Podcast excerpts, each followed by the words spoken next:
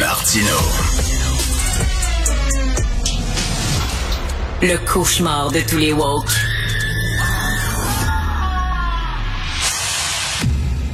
Alors, c'est Stéphanie Touga, directrice des affaires publiques et gouvernementales chez TAC, qui est venue en studio avec sa boule de cristal, parce qu'elle va nous parler de l'année, l'année qui vient, évidemment. Tu as tiré Ouais. les cartes et tu sais tout C'est ça. ça, j'ai fait du tarot pendant les fêtes, là, question de savoir ce qui s'en venait. Hey, Stéphanie, avant, Ouais. euh, Bill Morneau, Oui. euh, Ouais. Tom Mulcair, en début d'émission, Thomas Mulcair m'en parlait. Hmm. Il faisait un parallèle avec Bill Morneau puis le prince Harry en disant c'est quelqu'un qui, qui a publié Ouais. un livre puis qui règle ses comptes, puis, euh, etc. Euh, T'en penses quoi? Moi, je, je, je, je suis pas fan de ça. Ouais. Je trouve que, tu sais, quand tu sors, euh, puis en plus, Bill Morneau, hein, il utilise un peu le prétexte du contexte économique pour écrire un livre, mais au final, tu sais, ça, ça reste comme une espèce d'excuse pour régler ses comptes avec le premier ministre. Tant qu'à faire, dis-le, tu sais, dis-le. Je veux, moi, je veux régler mes comptes. Il y a des choses qui se sont mal passées.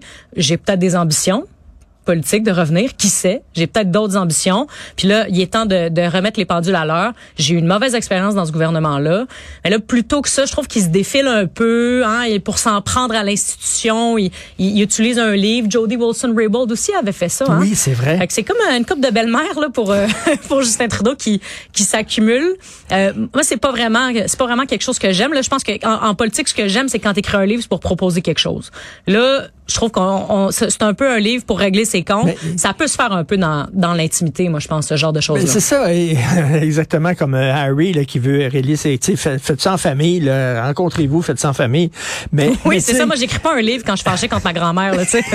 je je l'appelle, je dis, ben bon, euh, c'était, c'était pas le fun ce que t'as dit, tu Tu sais, sais. la question qu'on se pose tous, les gens, là, euh, Ouais. face à des, des livres comme celui de Bill Morneau, c'est Mm-hmm. que si tu trouvais ça, c'est épouvantable, pourquoi t'as pas démissionné tout de suite, là, dès que ça marchait pas? Exact. Puis là, on apprend plein de choses. Hein. Euh, Puis ça, c'est un, un élément qu'il a- qu'il a mentionné pour moi est, est assez intéressant, c'est la centralisation qu'il y a autour de, de, de M. Trudeau. Hein. Ce qu'il dit, c'est à aucun moment, en tant que ministre, j'ai eu la chance de rencontrer en en one-on-one, là, donc tête à tête, sans les attachés politiques, sans les, les, les stratèges de part et d'autre. On n'a jamais eu la chance de créer un lien de confiance, d'avoir une relation oui professionnel, oui de travail, mais aussi personnel.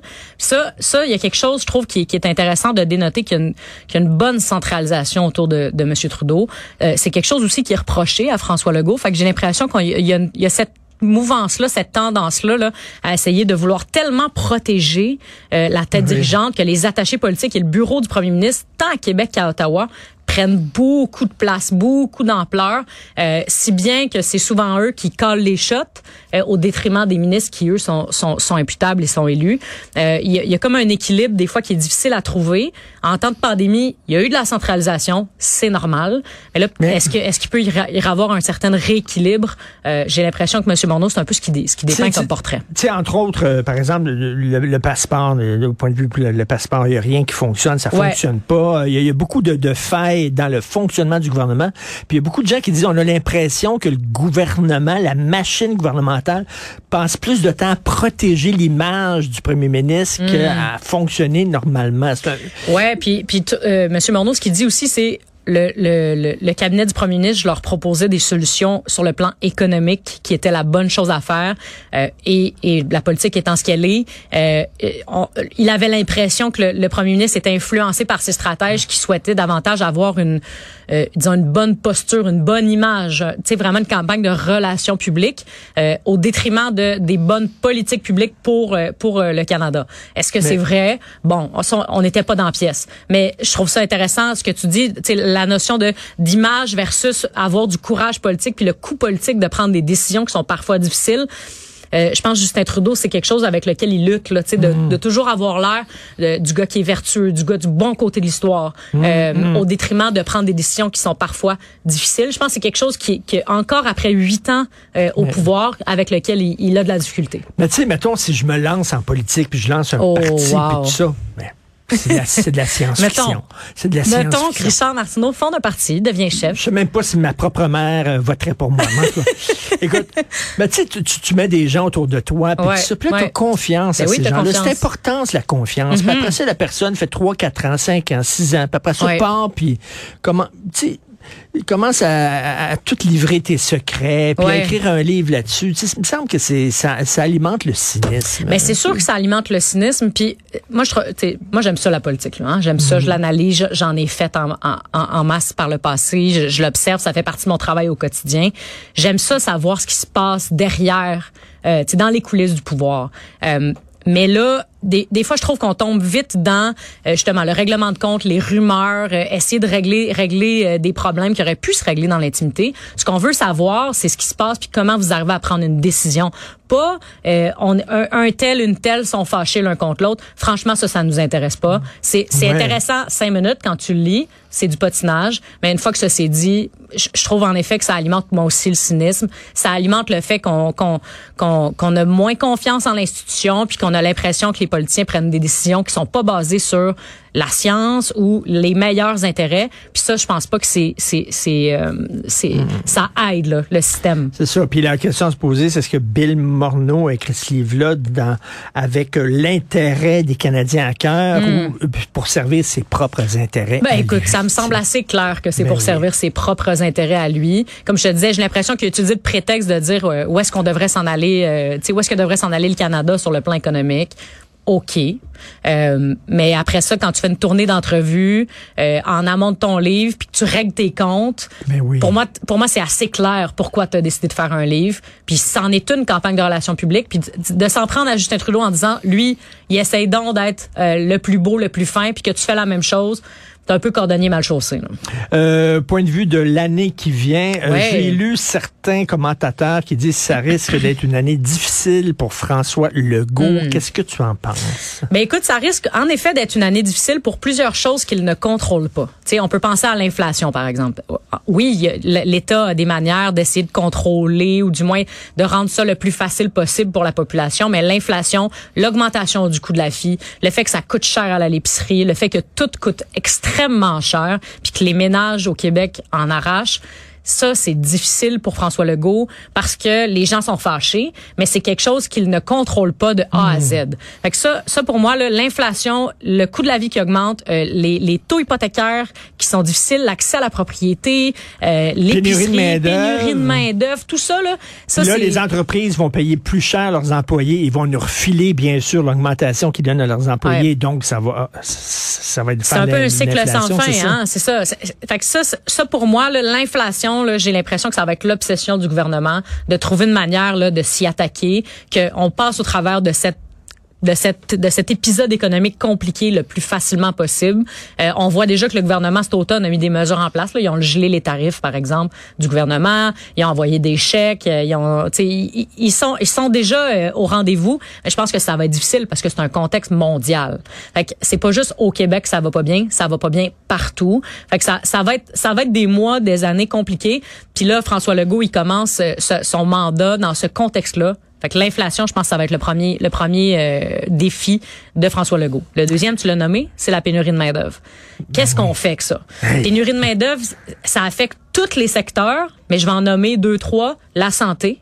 Fait que oui, là, tu peux faire une réforme de santé. Le Christian Dubé, il, a, beau avoir le meilleur plan possible. Si t'as pas de médecin, pas d'infirmière, pas d'auxiliaire, pas de préposé, pas de technicien, je veux dire, à euh, on peut pas les inventer, là, les ben professionnels. Fait que ça, c'est un enjeu. En éducation, nos profs sont en burn-out, on va manquer de relève.